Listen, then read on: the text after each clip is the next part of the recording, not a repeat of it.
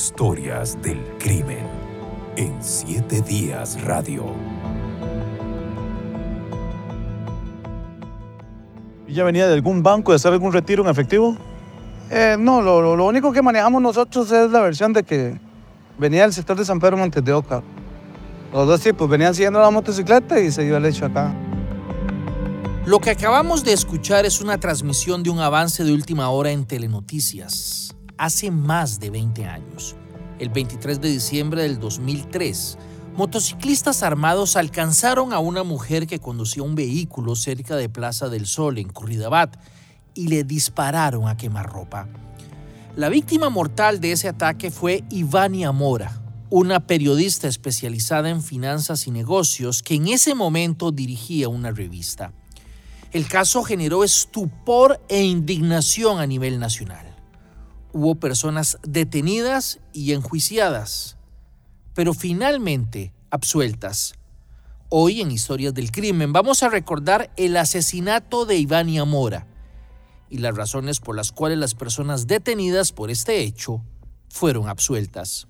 Vamos a escuchar a continuación una conversación que sostuvimos con el periodista Adrián Mesa, quien en aquel entonces, hace más de 20 años, trabajaba para Telenoticias y cuya voz escuchábamos al inicio de este programa. Historias del crimen. Sí, Rodolfo, bueno, ese día estaba eh, de guardia, salía a las eh, 11 de la noche y eh, el compañero que monitorea todas las fuentes policiales eh, me alerta de que eh, hay una situación que se ha presentado en el sector de Curridabat, allá por el, muy cerca o al frente más bien de donde está Plaza del Sol en Curridabat. Eh, se habla de un, de un tiroteo, de un posible caso de sicariato por las circunstancias en las que se dan. Nosotros nos movilizamos de forma inmediata con, con el equipo periodístico completo, con la unidad móvil para poder, para poder transmitir. Y al llegar, este, o más bien para, para- cuando vamos de camino, ya se nos dice quién es la víctima, que era eh, la periodista Ivania Mora. Nos damos cuenta, ¿por qué? Porque era muy cercana a una compañera de nosotros, obviamente. Eh, nos damos cuenta inmediatamente de quién es la persona eh, y al llegar confirmamos ya la, la identidad de la víctima. Cuando llegamos nos encontramos un caos vial. Imagínese usted un 23 de diciembre a eso de las 9 de la noche en el sector de Curridabat. La cantidad de carros que venían de los, de los diferentes comercios capitalinos y, y de esa zona tenían ya colapsada la vida. Cuando ella va pasando, la víctima va pasando por ese sector, la interceptan dos hombres y le disparan desde una motocicleta, huyen. Ella queda con vida durante unos minutos. Nosotros llegamos a la escena y está todo el equipo de paramédicos atendiendo eh, a la víctima. Inmediatamente nosotros empezamos ya a pedir un, eh, interrumpir la programación, que en ese momento estaba el programa El Chiname al aire. Eh, yo recabo alguna información, que es la voz que se escucha ahora al inicio del programa, soy yo haciéndole entrevistas a, funcionarios de Fuerza Pública y también de la Cruz Roja, en donde no- se manejaba mayor información de lo que, se, de lo que había sucedido. Pero sí, yo lo recuerdo perfectamente por el impacto que esto tuvo. Una mujer, madre, eh, la noche antes de, de Nochebuena, eh, el impacto fue terrible. Yo recuerdo que cuando yo regreso a la redacción de Telenoticias, eh, y ya se sabía a ciencia cierta que la víctima había fallecido, bueno, eso era eh, tétrico, ¿verdad? Todo el mundo, aquellas caras, eh, nadie podía creer lo que había sucedido, ni el por qué le habían disparado de esa forma tan cobarde a una mujer que se dirigía hacia su casa. Adrián, eh, usted cubrió muchos años la fuente judicial, los sucesos como se conoce en, en los términos periodísticos.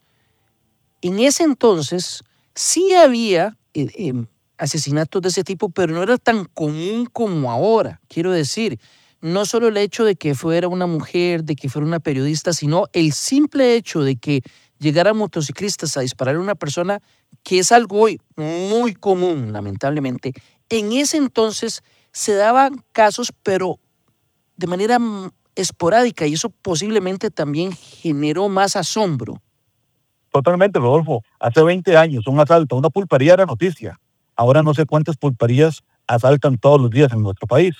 Em, todo ha cambiado y para aquel entonces eh, ese tipo de ejecuciones eran muy pocas y generalmente casi que el 100% iban a estar relacionadas con temas de narcotráfico. En este caso, obviamente, no, ese no fue el motivo por el cual matan a esta mujer. Pero entonces no solamente se junta el hecho de la forma como la ejecutan, sino también que es una mujer que para ese tipo de ejecuciones prácticamente que eran solo hombres los que, los que morían así. También recuerdo esporádicamente que habían matado a una mujer allá por el sector de, de Cinco Esquinas, de Tibás, en un bar también, pero también fue algo relacionado con narcotráfico cerca de esa fecha. Em, entonces, obviamente hay un impacto total en la sociedad, hace que el Poder Judicial tenga que reaccionar de una forma acelerada para poder llegar a los responsables de este crimen que a la fecha sigue impune, que es, lo lamentable y que ya por la fecha en la que estamos, ese caso quedará impune para toda la vida. Y otro, y otro elemento importante, eh, eh, Adrián, es que un par de años antes todavía estaba, por decirlo de alguna manera, muy fresca en la memoria de la gente el homicidio de Parmenio Medina.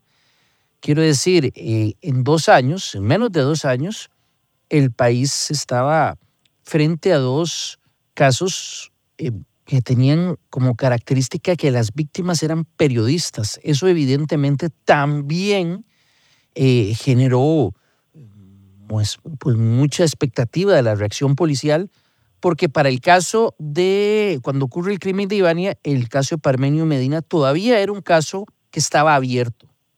Así es, ese caso estaba impune todavía. Yo recuerdo allá en el colegio de periodistas un gran rótulo que había donde iba contabilizando día a día cada uno de de las horas que iban pasando para sumarle a ese triste calendario. Recuerdo también de que muchas eh, organizaciones eh, de periodismo internacional pusieron su mirada hacia Costa Rica por el tema de que eran dos comunicadores asesinados en tan solo eh, dos, dos años, en un tiempo muy corto. Esa situación, pues obviamente, no solo impactó a Costa Rica, sino también a, organizaciones no gubernamentales radicadas en otros países que defienden la libertad de expresión y, y eso pues también afectó la imagen de nuestro país. Historias del crimen.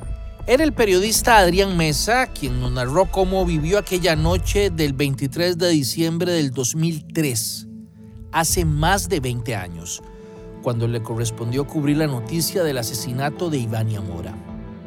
A continuación ahora vamos a escuchar una conversación que sostuvimos con Osvaldo Henderson, un abogado penalista que trabajó muchísimos años en el Ministerio Público y que llevó sobre sus espaldas parte de este proceso penal por el crimen de la periodista.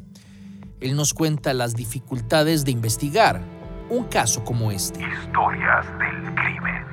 Osvaldo, no es lo mismo investigar un homicidio eh, en donde hay muchos testigos o hay una relación muy clara entre la víctima y el victimario, una riña en donde todo el mundo vio quién fue o, es muy fácil encontrar un móvil, que investigar un caso con estas características. Yo siempre he escuchado que ustedes han señalado que tiene un grado de complejidad mucho mayor que otros casos. Efectivamente, eh, no todos los casos son iguales. Eh, y no por el, por la, el tipo penal, eh, sino por las características del hecho. O sea, un robo puede ser un robo eh, de una u otra forma, pero las características de investigación dependerán de, de la forma en que fue realizado o cometido el delito.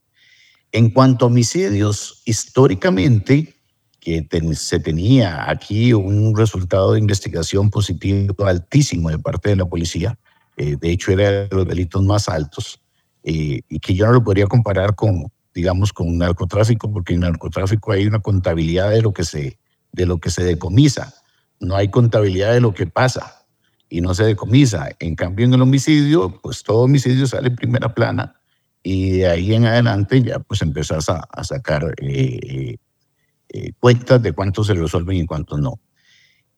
efectivamente, cuando hay un sicario eh, de por medio o hay eh, personas que ejecutan el homicidio, ya perdés algo que es eh, básico en una investigación de homicidio, que es la relación entre la víctima y el victimario.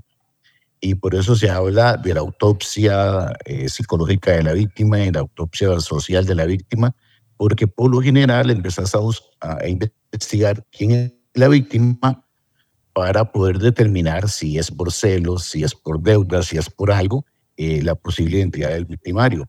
Cuando interpones un, un, tercero que no tiene ninguna relación entre la víctima y a veces casi ninguna relación entre quien da la orden de ejecutar el homicidio, pues la investigación se complica bastante. Y, y hay que ser sincero, para esas épocas todo se va aprendiendo y todo se va madurando. Eh, el, investigar es, es, es, es, como un arte. Tiene que, que, realizarlo personas que sepan, que se preparen diariamente y además que les guste eh, investigar.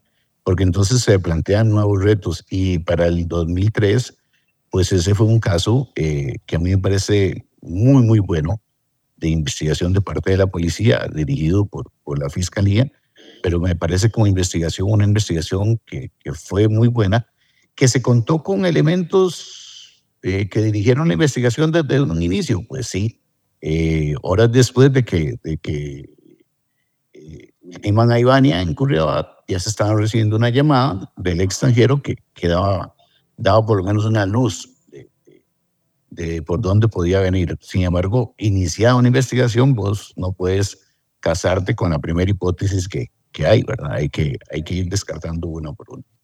Investigar un homicidio contra un periodista debe ser muy difícil también porque normalmente eh, los periodistas, a partir de su trabajo, puede haber mucha gente también que... Eh, que genere líneas de investigación. No sé si lo, lo, soy, soy claro en el punto.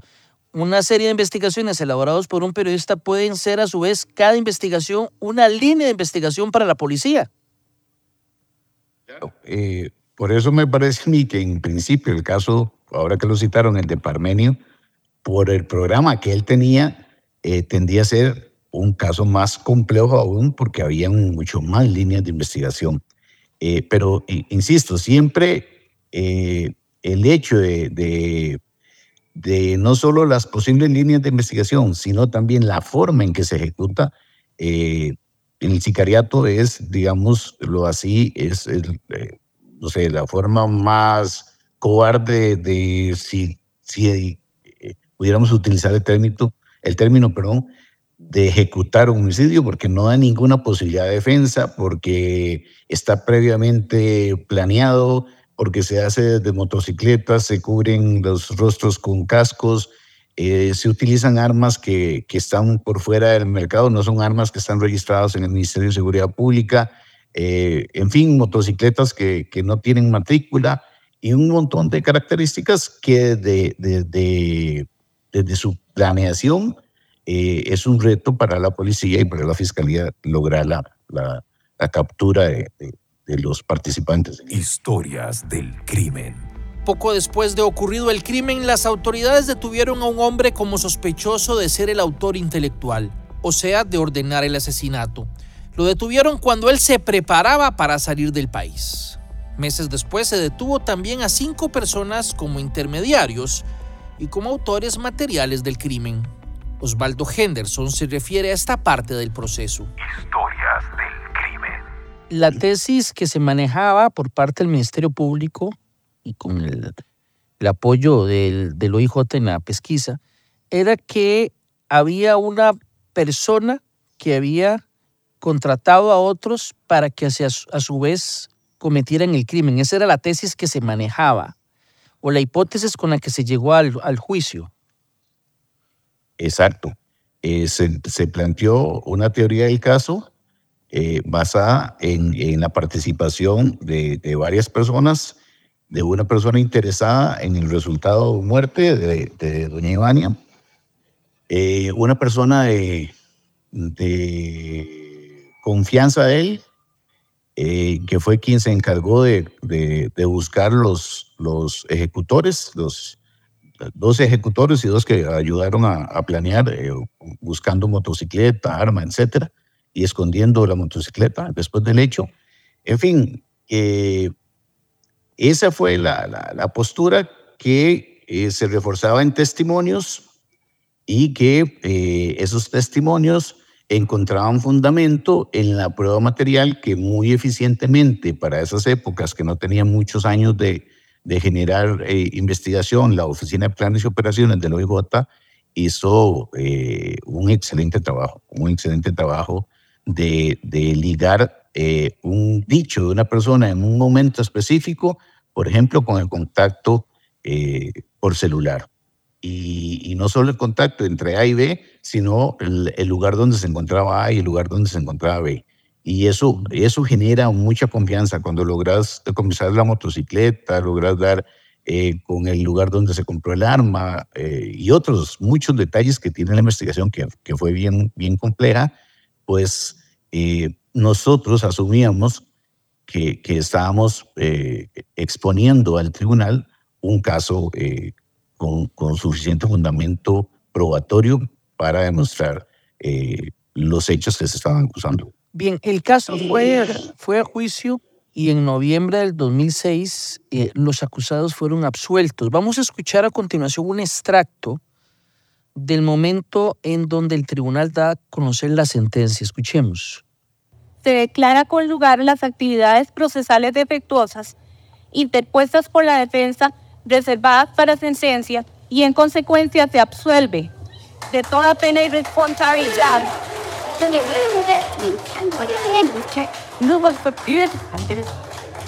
por favor, guardemos silencio. Bien, como ustedes pueden escuchar. Se absuelve de toda pena y responsabilidad. Nelson, por favor, le suplicamos a las personas que hoy nos acompañan que guarden silencio a efectos de poder dar lectura a él. Por tanto, Historias del crimen. Esto fue parte de lo que se vivió el día en que se conoció la sentencia absolutoria por el caso de Ivania Mora. ¿Por qué fueron absueltos? En pocas palabras, por un tema de forma. El tribunal consideró que la forma en cómo se recogió el testimonio de una persona que estaba fuera del país no fue la correcta y con esto se vulneró el debido proceso. Básicamente se cuestionó la competencia de un juez costarricense para recoger ese testimonio fuera del país. Alejandra Araya, abogada defensora en este proceso, señaló lo siguiente el día de la sentencia. Historias del crimen. Pero no hubo líneas de investigación. Es decir, desde el día uno se parte de una premisa que es la posible competencia, lo cual era falso, es absolutamente falso, y eh, no se separan de ahí. De hecho, fue parte de los interrogatorios constantes de la defensa, de las defensas. Recordemos que estábamos defendiendo seis personas completamente inocentes, en donde desde un inicio habían dado manifestaciones y declaraciones que nunca fueron corroboradas. Eh, no hubo ninguna línea de investigación distinta a la que se dio en el, en el momento inicial. Escuchábamos la voz de la licenciada Alejandra Araya. Ella era defensora en el caso que estamos analizando hoy, el crimen de Ivania Mora. Eh, don Osvaldo Henderson, quien es, era fiscal eh, del Ministerio Público, nos acompaña acá. Y vamos a conversar a partir de este momento, don Osvaldo, qué es lo que pasa que se da esa sentencia, cómo podemos comprender exactamente todos los elementos que hay para entender eh, las razones por las cuales el tribunal decide, eh, como dijo al inicio, declarar con lugar alguna actividad procesal eh, defectuosa. ¿Qué significa eso y cómo le podemos explicar a la gente?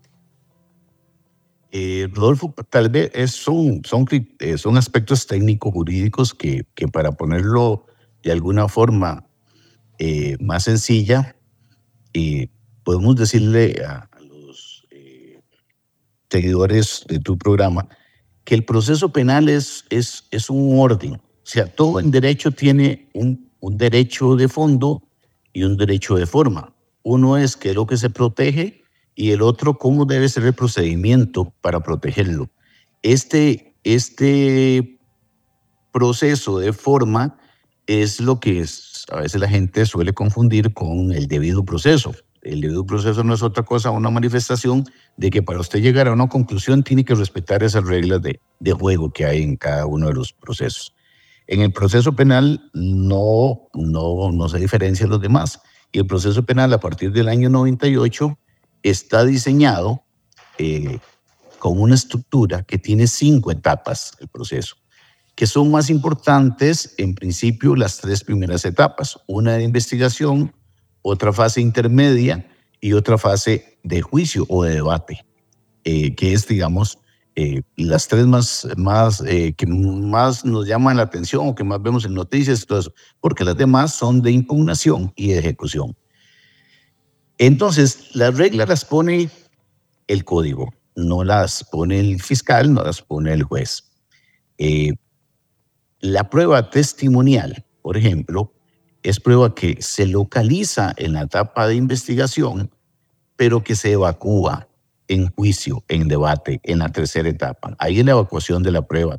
¿Y por qué es en este momento de evacuación que cambiamos a partir del año 98? Antes de eso no era así.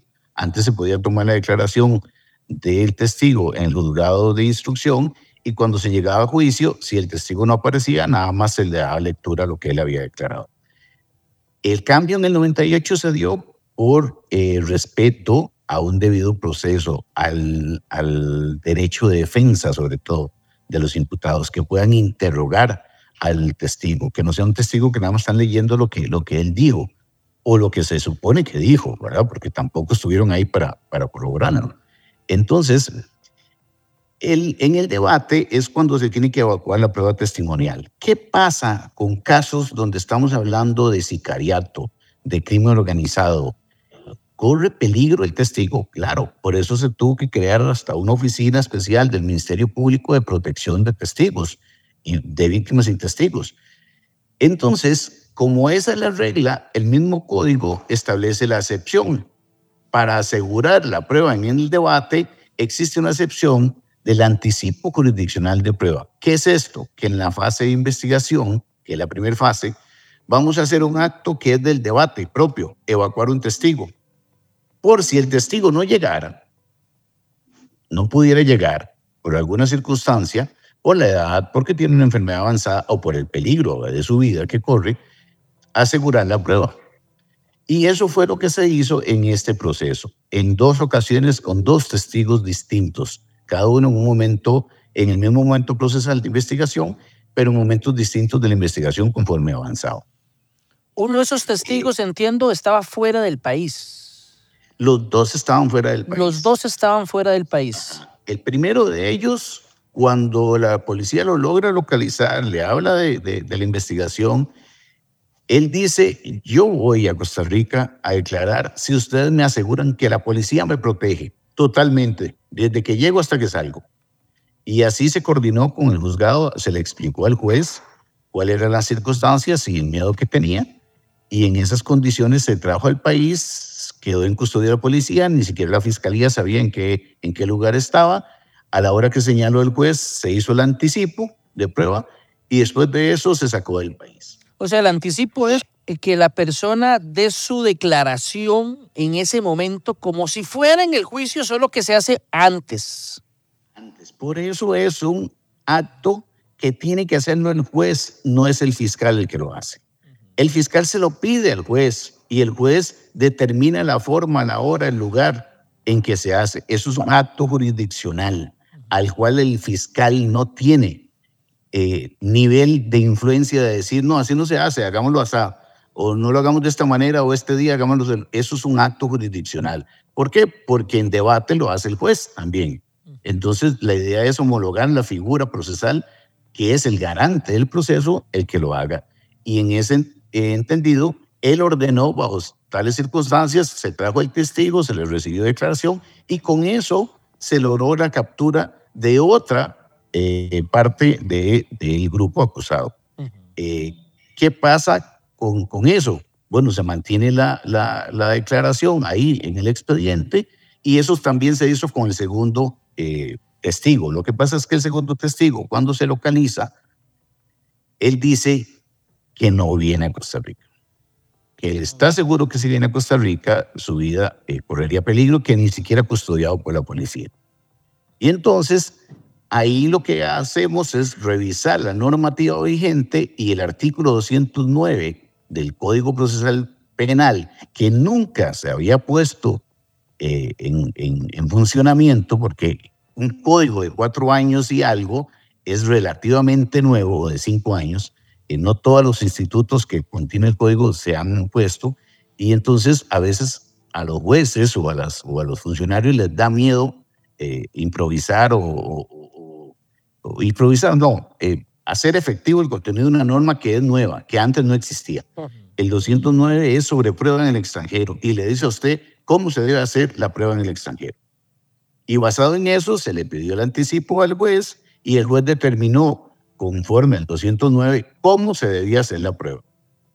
Nosotros, eh, visualizando que tal vez algún eh, juez nos iba a decir, no, mire, es que el hecho de que el juez fuera al extranjero, eso no tiene validez o algo así, eh, lo que hicimos fue pedirle al cónsul de eh, Costa Rica en Colombia que estuviera presente en la diligencia, porque antes del año 98 lo que se utilizaba para evacuar prueba en el extranjero, de testimonios específicamente, era el Código de Bustamante, que es un tratado de derecho privado, no tiene nada que ver con, con materia criminal, pero supletoriamente se aplicó en materia criminal.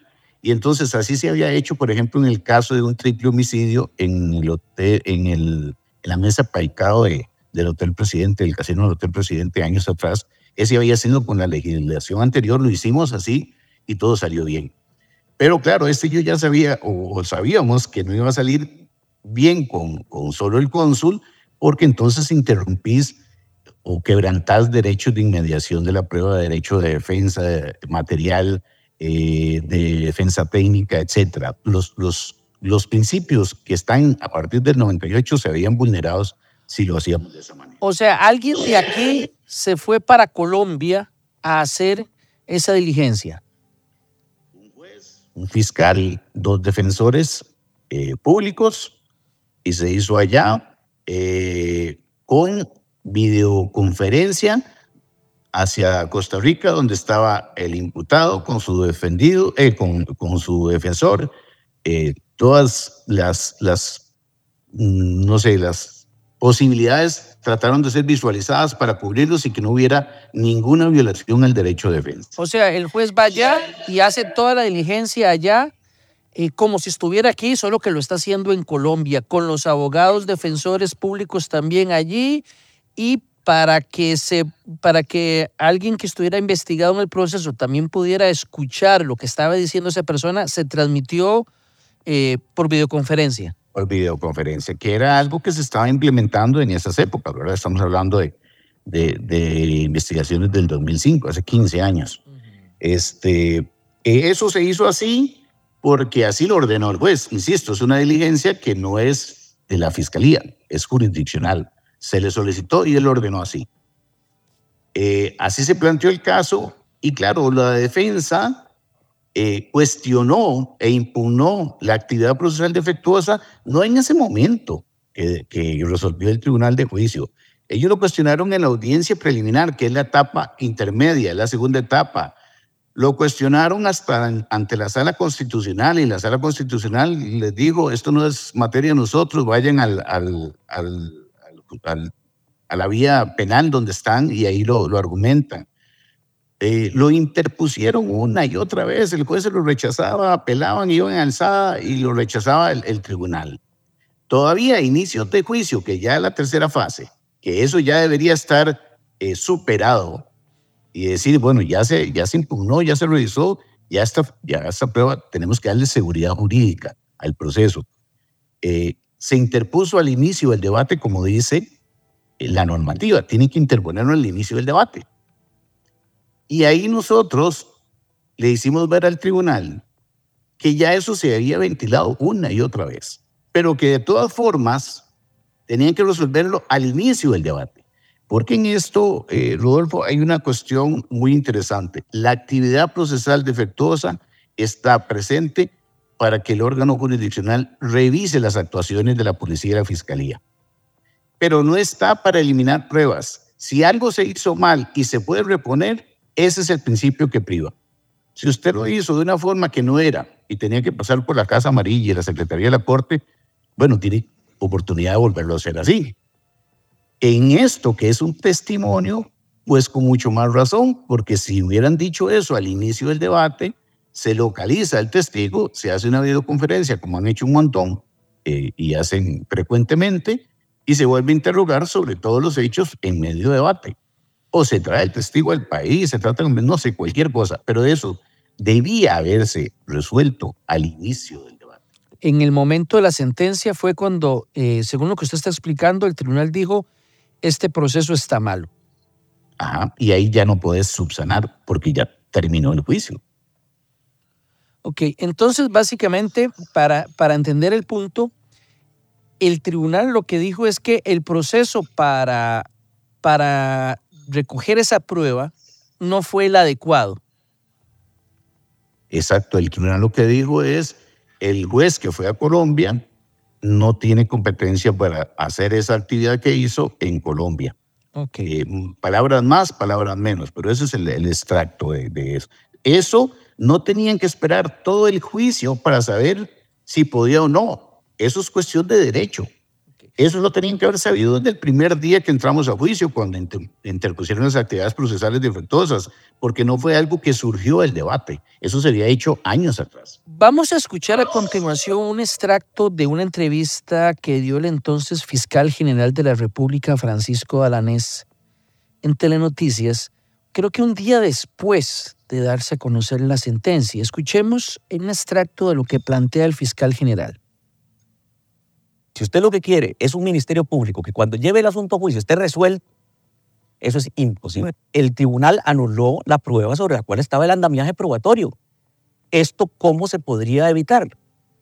Ya había sido sometido al criterio de los jueces de, la, eh, eh, de garantía durante la etapa de investigación, fue sometido al criterio del juez de la etapa intermedia y todavía los jueces de juicio recibieron la misma impugnación y se esperaron seis meses para declararla con lugar. Cuando la pudieron declarar con lugar el primer día y nos ahorramos un juicio de seis meses con muchos eh, colores que se han gastado para eh, y que los tiene que pagar el pueblo. Lo que va a pasar en el juicio no se puede establecer. Si solo con una bola de cristal usted le está exigiendo al Ministerio Público llegar al juicio con la certeza de la condena, eso no se lo puede dar ni el juez de la etapa intermedia, que es el que decide si el asunto va a juicio o no. Bueno, básicamente ahí don Francisco Alanese, en, fiscal general en ese entonces, está planteando lo que usted acaba de explicar, que la prueba o mucho de la prueba estaba sustentada en eso y que durante todo el proceso había recibido, por decirlo así en términos coloquiales, el visto bueno de quien revisa ese proceso, pero es en la última fase del, del juicio en donde se resuelve que estaba mal. ¿Es así? Exacto. Y, insisto, eh, la subsanación de defectos procesales es parte del código. ¿Eso qué quiere decir? Que la idea no es quitar prueba, es subsanar la forma en que se obtiene. Y eso se pudo haber hecho si al inicio del debate eh, ese tribunal hubiera hecho lo mismo que hizo al final. Decir que, que el juez de la etapa preparatoria no era competente para ir a, a Colombia y recibir una, una declaración. Sobre todo es que interesante porque, eh, y parte de lo que dice la sentencia es que era de aplicación el código de Bustamante. Y claro que no era de aplicación el código de Bustamante porque es un tratado de derecho privado, un tratado de derecho privado que además el testigo estaba en Colombia y ya Colombia había dejado negociaciones de, de, ese tratado desde que se formó, no sé, como en el año 64. Yo no me acuerdo ni, ni qué edad. O sea, ¿cómo vamos a hacer que un cónsul entreviste al testigo y que la defensa no pueda interrogar, que el imputado no pueda interrogar o decirle al defensor, pregúntele tal cosa porque ese testigo está mintiendo, eso no es cierto, o lo que sea? Eh, que no tenga un juez de la República en mediación con lo que está diciendo el testigo. O sea, eso era un quebranto total del proceso penal y esa fue la conclusión que dio el tribunal. Entonces nosotros en la impugnación ante casación le dijimos, bueno, no nos parece, porque además nosotros se lo pedimos a un juez, como dice la ley, y el juez lo ordenó así. Y entonces nos están achacando como si el problema fuera de la fiscalía, que es lo mismo que hacía doña Pilar en esta entrevista con, con don Francisco. Este, eh, si él lo ordenó así, pues así, así se hizo. Pero de todas formas, pues, también estuvo presente la cónsul. que es la forma en que dice el Código de Bustamante y hizo su escritura pública y se remitió por todas los, las oficinas oficiales para que llegara al, expediente. Entonces, eh, se expone de una u otra forma. La, la, idea era tratar de que la prueba subsistiera, eh, pero en fin, el, el, resultado a última hora, eh, cuando van a leer el por tanto, ya deja la fiscalía manos arriba el último audio que tenemos, eh, que es también de la defensora de eh, imputados en este, en este caso, que al final fueron absueltos. Escuchemos. Yo le dije al Ministerio Público que pagábamos el tiquete, que traíamos a los testigos, que los entrevistáramos donde quisieran y se sintieran seguros, porque yo quería demostrar que lo que ellos decían era falso y quizá no solamente falso, sino inspirado por alguna motivación bastante espuria. Sin embargo, eh, no fue acogida la solicitud que hiciera yo a los representantes del Ministerio Público. Yo les pagaba el tiquete, el hotel, lo que quisieran, con tal de que vinieran a declarar, para poder aclarar esto, porque yo pedí una absolutoria y mi proceso siempre fue en busca de una certeza de inocencia, no de un indubio como finalmente pues, se nos otorgó. Vamos a ver, eh, era la, abogada Alejandra Araya, abogada defensora en este proceso. Para ir resumiendo, porque nos quedan unos minutos nada más, eh, la absolutoria se da, las, las personas que fueron llevadas a juicio fueron absueltas, ya sea por la forma o por el fondo, la absolutoria aplica eh, completamente para, para los, los que eran acusados en ese entonces. Pues sí, Rodolfo, eh, efectivamente. Bueno, antes de eso, porque no puedo pasar de, de desapercibido esa, esas aseveraciones de, de, mi estimada colega Alejandra, a quien aprecio mucho, eh, pero yo, yo no recuerdo haber eh, recibido ningún ofrecimiento de ese tipo y además no hacía falta porque teníamos los recursos para traer los testigos. Fue por las circunstancias que te di. Pero es cierto varias cosas. Una persona es inocente según nuestra constitución política, hasta que una sentencia en firme diga lo contrario. Por ende, ellos son inocentes, tal y como lo afirma Alejandra, eh, porque no hay ninguna sentencia en firme que determine lo contrario. Don Osvaldo, le agradezco muchísimo que nos acompañara aquí en, en Siete Días Radio para analizar desde el punto de vista técnico-jurídico una sentencia que da absolutoria y también una, algunos elementos que creo que son importantes para que todos comprendamos el tema de los procesos penales. De verdad, muy, muy amable, don Osvaldo, por estar con nosotros acá. A la orden, Rodolfo, de... aquí siempre tratando de recordar un poquito la historia de este país en, en ese aspecto. Historias del crimen. Terminamos así este programa de Historias del Crimen, si Dios lo permite. Los esperamos en una nueva entrega. Historias del crimen en Siete Días Radio.